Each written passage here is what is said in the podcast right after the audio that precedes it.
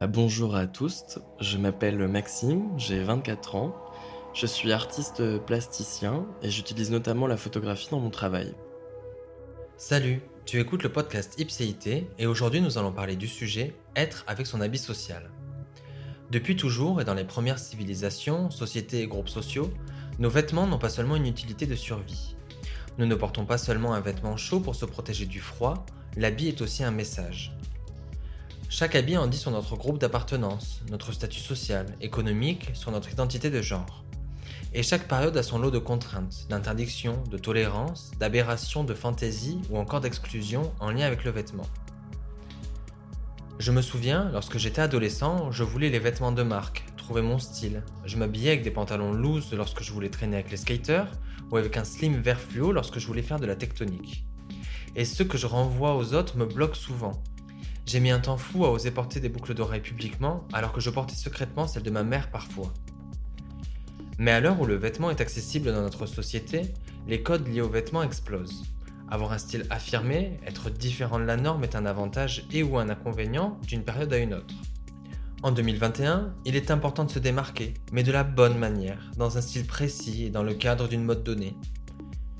Mais quel que soit notre habit social, il parle pour nous et porte avec lui un grand nombre de stéréotypes. Porter des vêtements grande taille dit que nous sommes coincés et complexés. Dévoiler son corps dit que nous sommes des salopes. Être gothique, c'est être triste. Porter du rose, c'est être une femme. Et être basique et dans la norme, ben, c'est être chiant. Nous voilà donc bien pour oser. Construire son identité dans une société qui interprète chaque habit social. Dans le cadre de ce sujet, tu vas rencontrer trois personnes aux habits sociaux très différents, plus ou moins dans la norme de notre société. Nous mettrons en perspective leurs vêtements avec leur personnalité pour nous permettre de déconstruire nos stéréotypes. Et pour le premier épisode, tu vas rencontrer Maxime, 24 ans. Maxime porte une grande diversité de vêtements et de styles, à sa taille ou moins. J'ai souhaité échanger avec lui pour ça, mais aussi par l'intégration de l'horreur dans son habit social. Ensemble, nous parlerons de la déconstruction de la beauté dans le vêtement, de l'importance du message et de la poésie dans l'habit social. Nous traiterons de l'influence du harcèlement dans la construction de son habit social et des dynamiques de communauté, notamment LGBTQI. Bonne écoute à toi. Aujourd'hui, je t'invite dans le cadre du sujet Être avec son habit social. On va parler d'apparence physique, de comment tu t'exprimes et tu te définis en tant que personne, mais du coup aussi ben, auprès des autres, dans ce que tu renvoies physiquement et par ton habit. Est-ce que tu peux nous faire euh, peut-être un point chronologique de l'évolution de ton rapport à ton habit social, à ton apparence physique? Alors déjà, point euh, contextuel.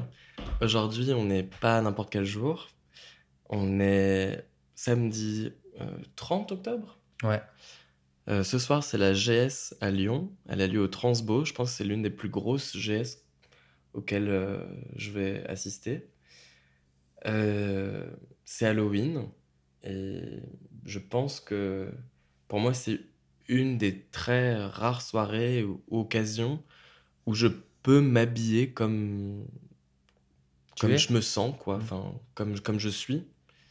Bah, c'est même pas comme je suis, c'est comme je me sens. Parce qu'il y a vraiment ce truc de.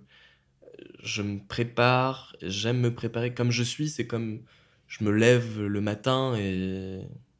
Et voilà, mais comme je me sens, c'est plus un rapport aux accessoires, au maquillage, euh, aux vêtements, qui me fait me sentir. Et je pense que j'ai le même rapport là au tatou en fait. Pouvoir choisir quelque chose qui m'appartient ou que j'appose sur mon corps me fait sentir moi-même. Parce que le physique que tu investis aujourd'hui, les tatouages que tu as, les vêtements que tu portes, euh, sont en dehors des critères de beauté euh, sociétaux euh, qu'on remarque dans les grandes marques, dans la manière dont les gens euh, globalement s'habillent euh, en société. Comment ce rapport à cette beauté-là qui est la tienne, il s'installe? Bah déjà, je pense que c'est pas facile. Je pense que de deux, c'est un parcours qui est unique, pas dans le sens où j'ai envie de me valoriser, mais je pense que chacun et chacune peut trouver, enfin, sa voix et sa manière. Euh, moi, c'est beaucoup passé en fait par les fripes. Euh, je pense que ça fait 6-7 ans que je m'habille exclusivement qu'en fripe. Et en fait, je, je pense que les fripes, comme c'était peu cher, je pouvais m'acheter plus de vêtements. Plus de vêtements peut me dire plus de combinaisons d'associations. Et du coup, me créer en fait vraiment une espèce de, de, de personnage, de palette, des choses plus extravagantes, extravagantes euh, que d'autres. Et là, je suis allé à Pardieu. euh, ça faisait, euh, je pense, au moins 4 ans que j'étais pas allé dans un Zara parce que je voulais trouver des collants et que c'est dur de trouver des collants en, en fripe. Et j'avais, j'avais complètement oublié en fait comment le branding, enfin les magasins d'aujourd'hui étaient faits.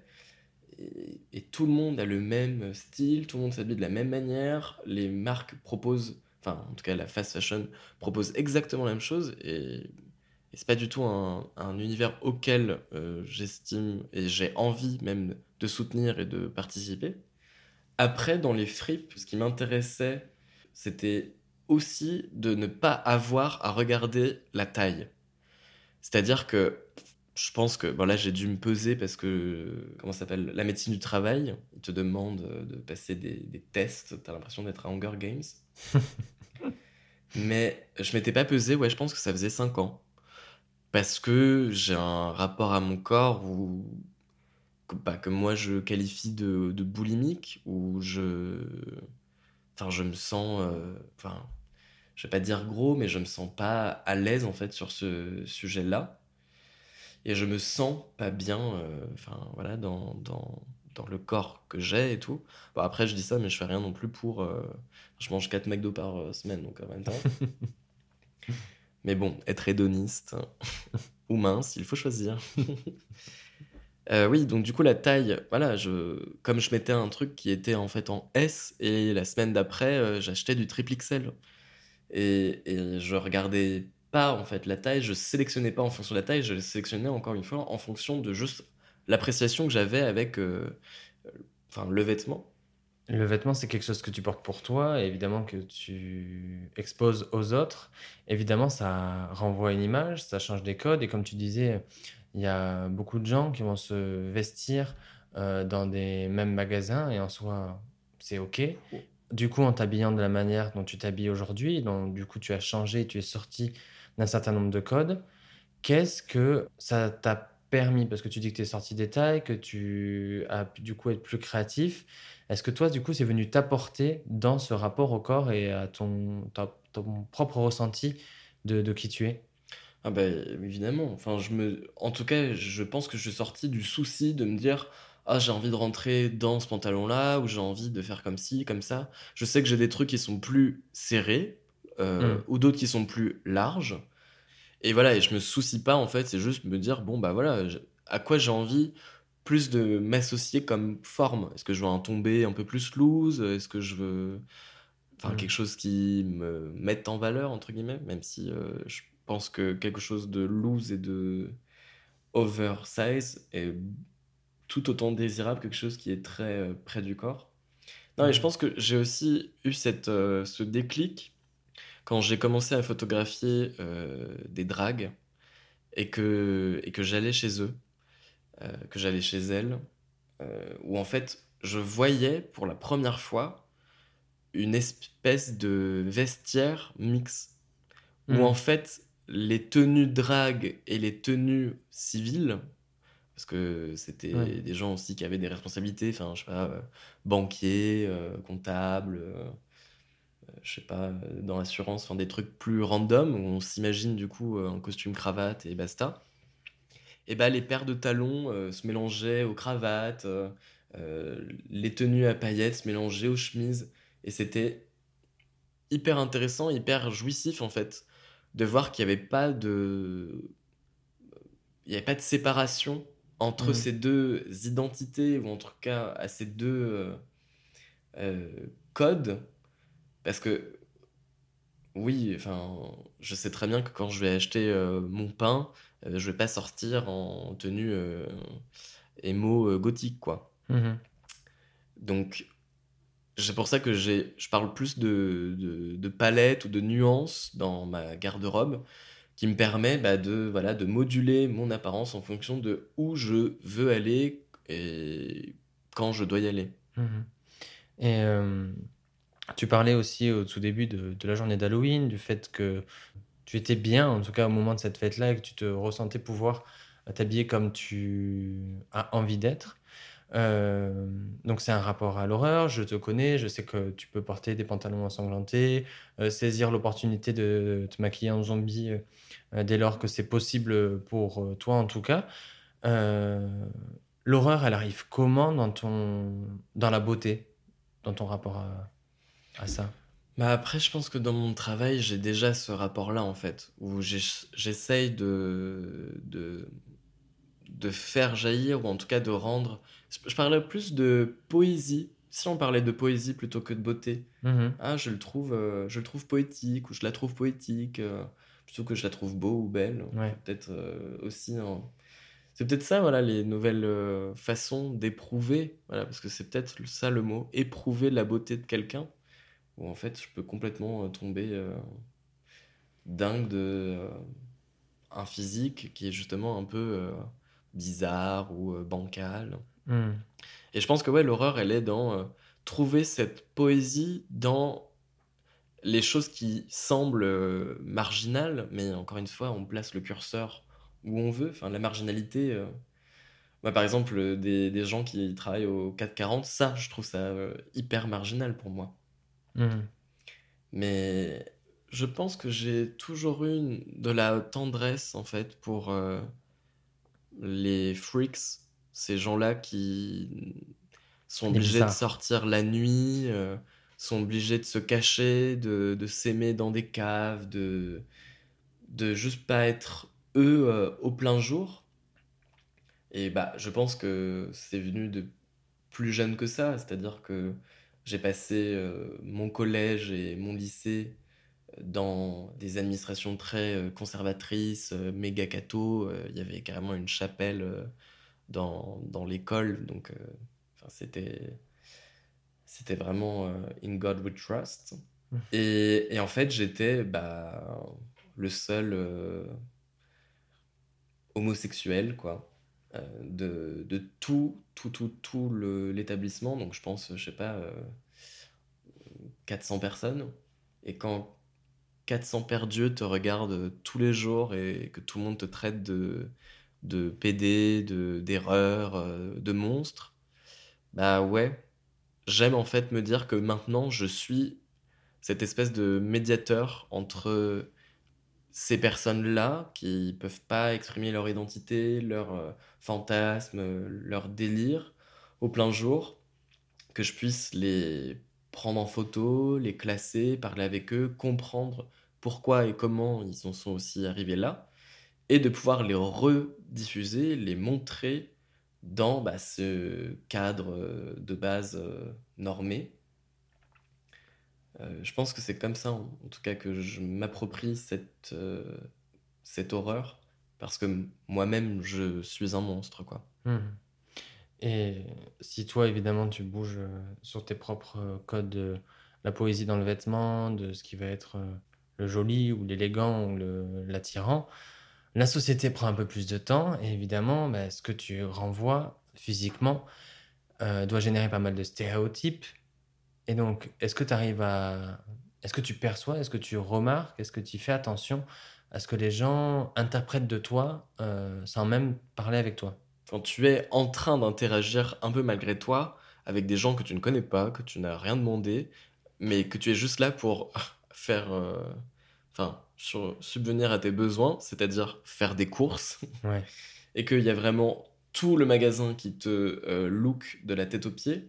Et ça m'est déjà arrivé plusieurs fois de me faire vraiment euh, agresser par euh, des clients et aussi des clientes, parce que les dames de 50 ans qui te regardent comme si tu avais violer 14 euh, des membres de leur famille juste parce que tu as mis euh, du vernis à ongles au pied. J'avais un moment cette euh, passion-là pendant l'été.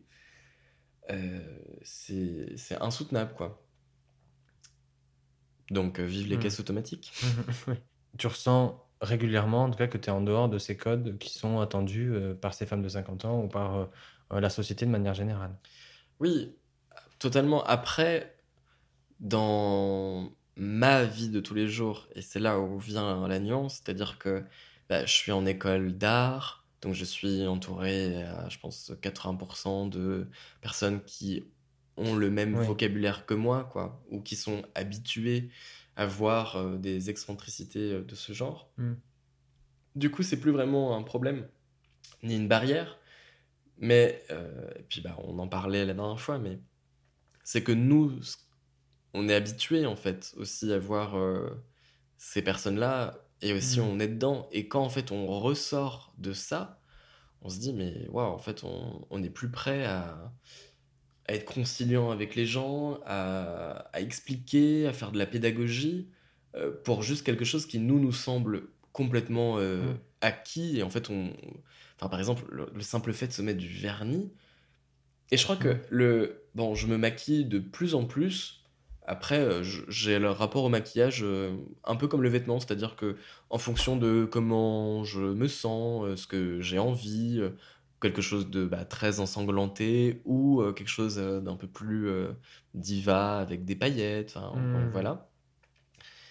je sais pas de morning routine, mais oui, en fait, je j'ai commencé à vraiment avoir, comment dire, un plaisir. J'appellerais ça plaisir politique de mettre en fait du maquillage. Et quand je dis maquillage euh, je mets euh, trois couleurs sur les yeux. Donc c'est pas quelque chose de très euh, dingue. Parce que je voyais que rien que de mettre un trait d'eyeliner ou quelques paillettes en fait déclenchait des ferveurs chez les autres mais qui étaient incroyables. Est-ce que tu as du plaisir à générer cette ferveur? Bah, c'est pour ça que je dis plaisir politique dans le sens où avec mon look euh, comment je suis sapé et quand je me déplace en fait dans, dans, dans, la ville, dans la rue, parce que bon, bah, la rue est publique et voilà, tout le monde peut, peut se mmh. l'accaparer. Mais quand je marche là, en mmh. fait, j'ai plaisir, entre guillemets, à ce que les gens aussi maintenant me, me matent et me, me, me, dévisagent parce que je suis genre, bah ouais, en fait. Euh, et, et, même au-delà de ça, bah, tu vas faire quoi? En fait, euh, la rue, c'est autant la mienne, la, fin, la tienne que la mienne. Et puis en même temps, si les gens s'enflamment pour, euh, pour trois couleurs euh, sur mm. les yeux ou un trait liner, euh, du vernis, enfin, mm. c'est assez hallucinant. Et tu dis que maintenant tu as du plaisir politique à ça. Est-ce que tu veux dire par là aussi que ces stéréotypes et ces regards et cette pression-là, elle est venue freiner à un moment donné cette avancée dans comment tu voulais t'habiller, aller aussi loin que tu avais envie d'aller ou quoi que ce soit?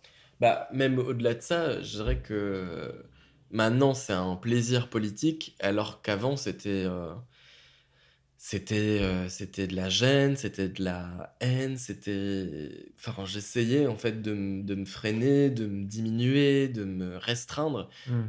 Parce que, bon, après, dans. J'ai une fois, par exemple, un, un moment, bon, euh, qui est pas incroyable, mais qui, qui me reste en tête Hmm. J'ai toujours aimé les foulards. Je trouve ça d'une beauté ou d'une poésie hallucinante. Je trouve ça vraiment très beau, quoi. Et euh, donc j'avais chiné euh, un foulard euh, que j'avais payé deux balles. voilà. Je rentre de l'école. Je pense que je suis en quatrième. Je rentre, donc je venais de l'acheter. Je rentre de l'école. Euh, j'ouvre la porte de chez moi, mon père m'accueille, me, dévisage de la tête aux pieds, il me fait euh, Mais c'est quoi le projet en fait? Tu veux être une femme? Et encore aujourd'hui en fait, donc dix ans plus tard, j'ai encore ces mêmes mots et ce, cette désapprobation qui résonne en moi en me disant que si on met un foulard, c'est parce qu'on est une femme ou devenir une mmh. femme. Et j'ai trouvé ça mais tellement tellement violent, quoi. Mmh. Oui, parce qu'encore. Que maintenant, j'en mets tous les jours. oui, parce qu'encore aujourd'hui, pour n'importe quel vêtement, quel qu'il soit, euh, il a un genre, il a, enfin, il a un genre, hein, socialement, évidemment, il a euh, une place très précise dans ce qu'il renvoie socialement. C'est-à-dire que le, le pantalon en cuir va te faire passer pour un junkie, euh, la chemise oversize pour quelqu'un pas à l'aise avec son corps, le crop top moulant pour quelqu'un qui soit justement très, très à l'aise avec son corps et possiblement avec une sexualité débridée. Donc finalement, euh, si nous, on s'en détache, comment on compose en fait avec les autres qui, eux, euh, possiblement, bloquent là-dessus? Bah, en fait, on renvoie ce, ce que j'appellerais les mixed signals, genre différents signaux. C'est-à-dire qu'il y a plein de gens qui viennent me voir en mode euh, arrête de me draguer en fait, alors que juste je suis là, je respire et je regarde, parce que comme tout être vivant, euh, et t'es là genre Euh, c'est parce que j'ai mis euh, un trait d'eyeliner en fait que du coup ça me fait des yeux charmeurs, enfin Mhm. hallucinant. Ou ouais, ou par exemple retourner dans des soirées techno, queer, où tu penses qu'il y a une, euh, une liberté totale, y aller euh, habillé parce que bah voilà, euh, juste euh, bah déjà en fait on est en hiver, donc euh, j'ai froid et, et j'adore mes habits euh, troués, ensanglantés et patati patata. Et arriver en fait, est-ce que tous les gars de la soirée sont en, soit en croc top ou soit torse nu avec des harnais et machin. Et en fait, entendre des trucs genre, mais allez, déshabille-toi, tu vas passer un super bon moment. Ou bah non, en fait. Mhm. Oui, tu vois la, la reproduction dans tous les espaces de mécanismes de domination au niveau du vêtement, ou d'appartenance en tout cas. Ouais, c'est même pas domination parce que. Enfin, domination, si, dans tous les cas, parce que tu. Enfin, je dirais plus euh, procédé normatif. Tu vois, c'est-à-dire que tu arrives dans la soirée, tu te rends compte que tout le monde est en torse-poil, euh, Mm. harnais, alors que dehors, c'est pas du tout ça. Donc tu recrées en fait une. euh, ce qui devrait être une euh, safe zone, alors qu'en fait, du coup, c'est toi la minorité maintenant. Mm. Et donc, en fait, t'es dominé dans le sens où bah, tu vas euh, moins pécho, tu vas moins euh, te faire euh, relooker, ou voilà. C'est juste pas le. Ça encore, c'est pas grave. Enfin, pour moi, c'est. Bah, c'est pas grave dans le sens où si quand même tu veux aller dans une soirée et tu te retrouves avec des gens qui partagent la même sexualité, les mêmes délires que toi, ce qui est assez rare au final dans la rue ou machin, Mhm. et que par exemple tu n'as que les applis de rencontre pour euh, bah, justement euh, rencontrer des gens qui sont comme toi, si, si tu vas en soirée, Mhm. c'est aussi un peu pour rencontrer du monde, euh, pécho. Mhm. Il y a des backrooms partout dans la salle. Enfin, tu peux pas me dire que c'est juste pour être comme ça et faire genre j'adore danser sur Doja Cat. Non. Non, bien sûr. Mais ce que, ce que je veux dire, c'est que, en tout cas pour moi, ce qui me- ce qui m'avait le plus euh, perturbé, c'est que le fait qu'on reste habillé ou quoi que ce soit renvoyait le fait qu'on ne soit pas euh, partie prenante et, euh, à- aux pratiques, partie prenante Ah à- oui, ou qu'on soit frigide. Ouais, ou, qu'on soit euh, ouais. frigide, fermé, pas ouvert, alors qu'en fait, on, on- on vit juste notre vie, quoi, enfin, tranquille. Et Mhm. que ça veut rien dire par rapport à la tolérance et de, de l'univers en question, quoi. Mais moi, par exemple, me mettre torse nu à une soirée comme ça, mais ça serait juste pour moi Hmm. impensable. Mhm.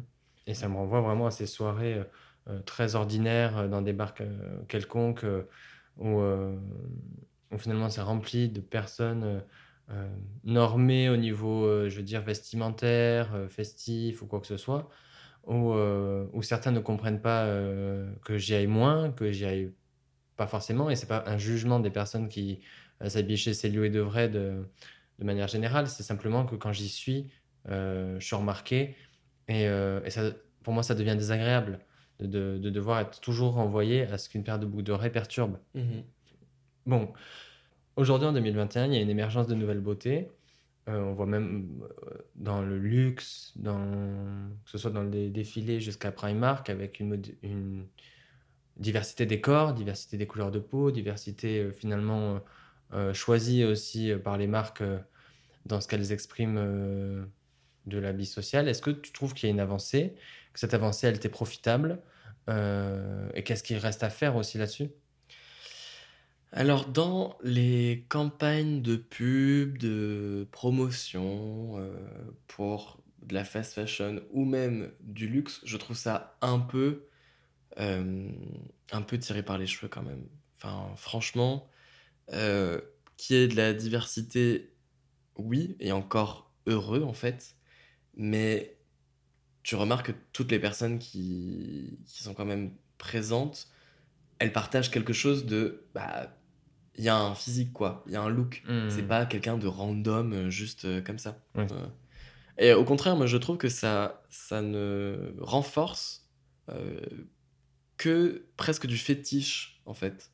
Mmh. de, de se dire, euh, bah en fait, on est représenté que dans des campagnes, euh, on fait que de la publicité, enfin, c'est quoi le, le but?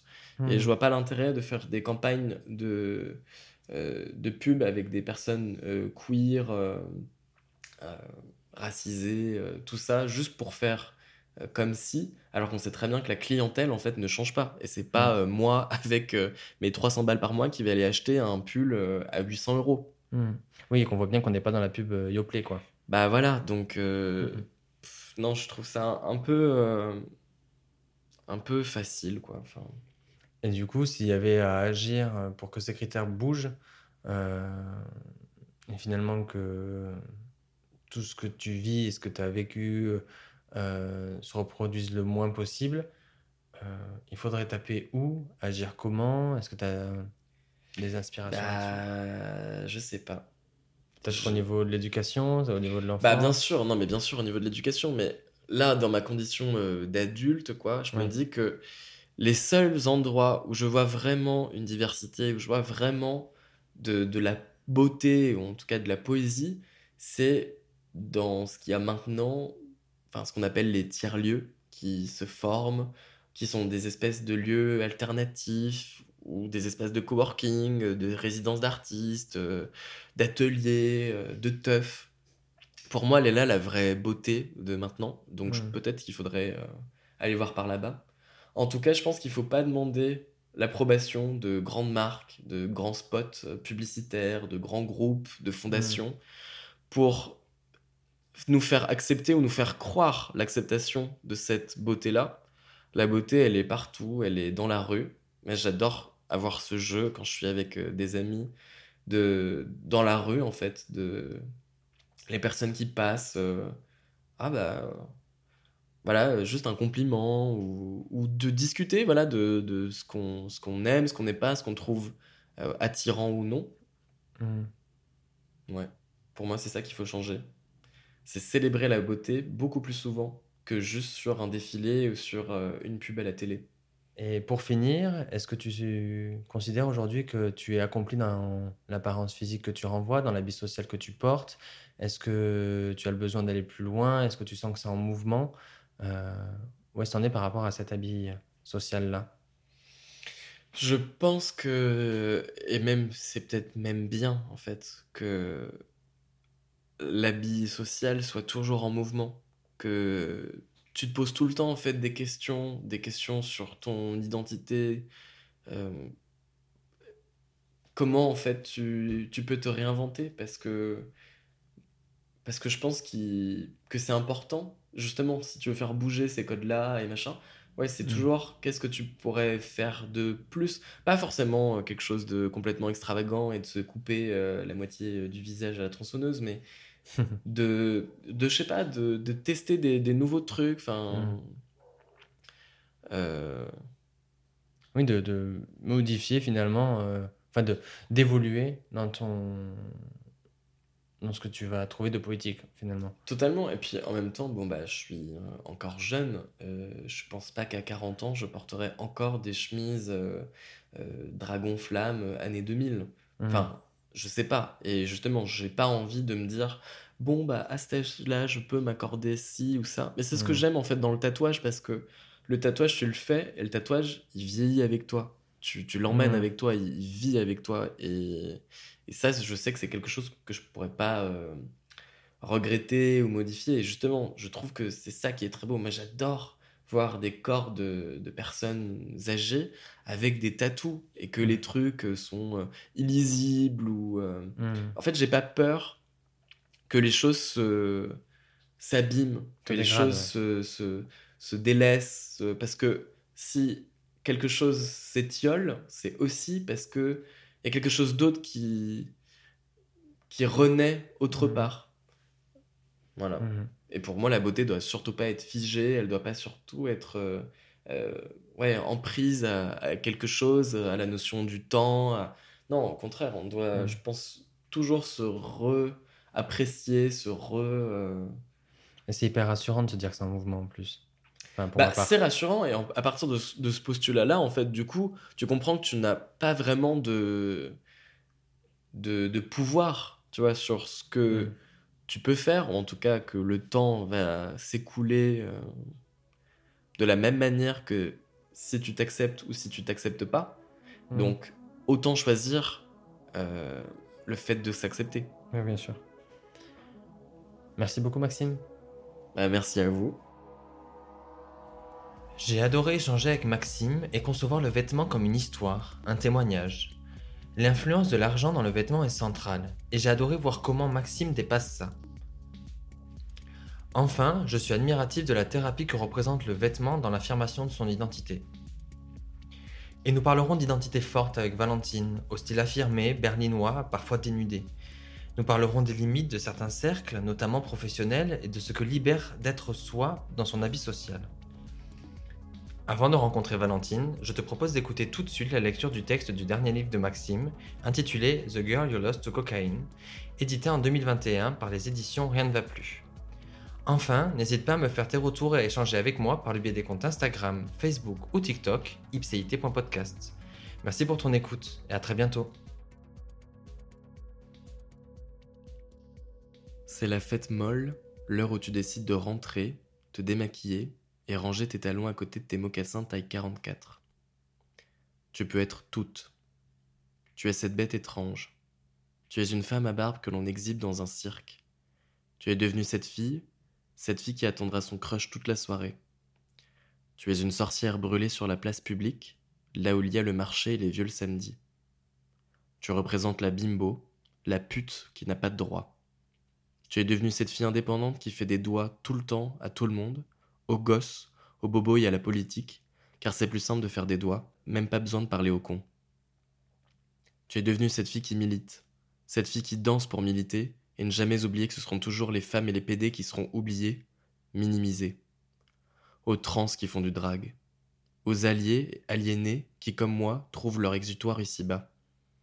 À cette culture des endroits crades où l'on baise à même le sol, où l'on sue des aisselles et du cul. C'était l'époque où j'avais envie de découper le monde à grands coups, d'accentuer les contours, car je m'apercevais que le monde était plus complexe que ce qu'on m'avait enseigné. Qu'il y avait des gars qui se maquillent, des PD à chatte et des gouines à grosse queue. On commençait à entendre qu'il y avait encore plus, on imaginait plus, et on expérimentait, tout le temps. On mixait, on se prêtait, on détruisait pour reconstruire, pour bâtir notre empire, pour voir d'autres sexualités et intersexualités, des gens qui rentrent pas par la porte, des gens qui font deux mètres avec des talons et une choucroute sur la tête, des gens qui ont pas envie de passer par la porte, cette putain de porte qu'il faut franchir. Il y en a qui préfèrent l'ombre dans l'encadrement de la porte, et je les comprends. Qu'est-ce qu'on se sent plus libre quand personne ne vous voit et qu'on peut enfin faire les choses qu'on n'aurait pas pu à la lumière du jour, et qu'on nous a toujours interdit. Ouais, on est comme des putains de vampires, on se réunit pour être en meute dans la nuit, cette nuit qui nous protège, car elle aussi elle n'est pas appréciée à sa juste valeur, cette nuit qui nous enveloppe et nous sort de cette torpeur. Qu'est-ce que c'est bon d'être dans le noir de la nuit? Qu'est-ce que c'est bon d'être dans l'illégalité avec un tas d'inconnus que l'on peut toucher, sentir et s'éprendre, prendre dans les bras pour réconforter, pour aimer, pour fonder une famille, car la plupart n'en a plus, il faut le rappeler. De toute façon, on connaît que le danger et les menaces. C'est dans le son que l'on trouve notre union, c'est dans la drogue que nous trouvons notre libération, c'est dans les liquides que nous trouvons notre résilience, car il faut que ça coule, que ça flotte, que ça s'évacue, que ça se libère, que ça tombe de la cascade. Cette pomme, faut qu'elle dévale le pommier pour aller réduire les mecs en compote, qu'elle fasse un strike avec ses graines et qu'on lui foute la paix, qu'on lui laisse le choix de faire un pommier ou non, qu'elle puisse devenir un oranger si elle le veut, car elle le sent, car elle a le droit. Et le droit d'ailleurs, elle en a marre de te le réclamer ou d'attendre que tu lui donnes. D'ailleurs, elle a plus besoin d'attendre car maintenant elle est plus seule. Elle traîne avec un gang de meufs bonnes, un gang de caïds, un gang où tu n'auras pas ta place car tu nous as toujours exclus. Alors maintenant, on te renvoie la balle et ça va faire mal, ça va faire strike dans tes couilles. Il y en a une qui a même une batte de baseball, c'est celle qui va t'éclater la gueule et te faire lécher sa batte. Sa batte bien luisante, ou pas. Car on n'a pas le temps, on a une histoire à écrire, on a des choses à dire, on a à se légitimer nous-mêmes et par nous-mêmes. On attendra plutôt que tu viennes lécher la batte par toi-même. Tiens, voici mon numéro et un doigt. On dansait partout et n'importe comment. C'était l'époque où ces titres étaient comme des grenades que l'on lançait sur la foule collante, comme si notre temps était compté. Parce que la fête c'est une entité à part, parce qu'elle est précieuse, parce que la teuf c'est comme une baston joyeuse où tout le monde sait qui elle a déjà gagné et célèbre sa victoire. La teuf c'est un hippodrome où l'on court tous comme des étalons, la teuf, c'est le champ de bataille où l'on élabore notre prochain coup d'État, là où les agents secrets du genre se retrouvent dans les backrooms, là où les mercenaires du sexe se rejoignent pour comploter. Une terre neutre sans frontières qui bat l'unisson de nos cœurs, à tous les gens qui sont partis, aux gens qui ont sauté, aux gens qui craquent le plancher, aux gens qui se font respirer, aux gens qui ont les mains qui gonflent et qui n'attendent que d'aller se battre et de foutre des torgnoles aux inconscients, aux gens qui sont restés perchés, aux gens qui dansent encore, malgré tout, malgré si on les ampute, malgré si on les confine, malgré qu'on les prive et que la peine de mort est encore là, malgré le crime, merci à tous ces bandits, merci d'incarner si bien le crime, merci d'être des criminels. Car on y croyait à cette putain de belle fête, on pensait que c'était enfin fini, que les lopettes pourraient maintenant sortir dans la rue sans se faire emmerder, que les Gwyn allaient être autant représentés que les PD et arrêter d'être juste le fantasme de Daniel, 54 ans, qui rêverait de faire un plan à trois avec deux femmes, mais qui l'a jamais fait et qui le fera jamais, car il est marié à Janine, qui te look trop mal quand elle voit ta bosse qui dépasse de de ta robe et qui gerbe, tu lui parles du sida. En même temps, elle, elle l'a jamais vu le sida. Elle sait pas ce que c'est d'aimer de toute façon, car sinon, il n'y aurait pas besoin de se toucher devant des gouines qui monnaient leur corps. Et elles ont bien raison si elles le font par choix, car c'est ce qu'ils méritent. Qu'elles prennent tout son fric pour aller s'aimer, s'aimer dans la nuit et aller récompenser les autres, Donner des tips, c'est payer de la coke, parce qu'il n'y a rien de mieux que de dépanner quelqu'un ou de la récompenser, d'être cette personne, d'avoir traversé toute la ville maquillée, d'avoir pris autant de remarques sur son physique, et de te payer un peu de coke juste pour être toi, juste pour avoir le courage d'être toi et le plaisir de voir que c'est toi. Je te reconnais, je t'admire, et nous nous soutenons. Tu es devenu toi, elle, nous et eux. Tu es devenu et tu resteras cette fille.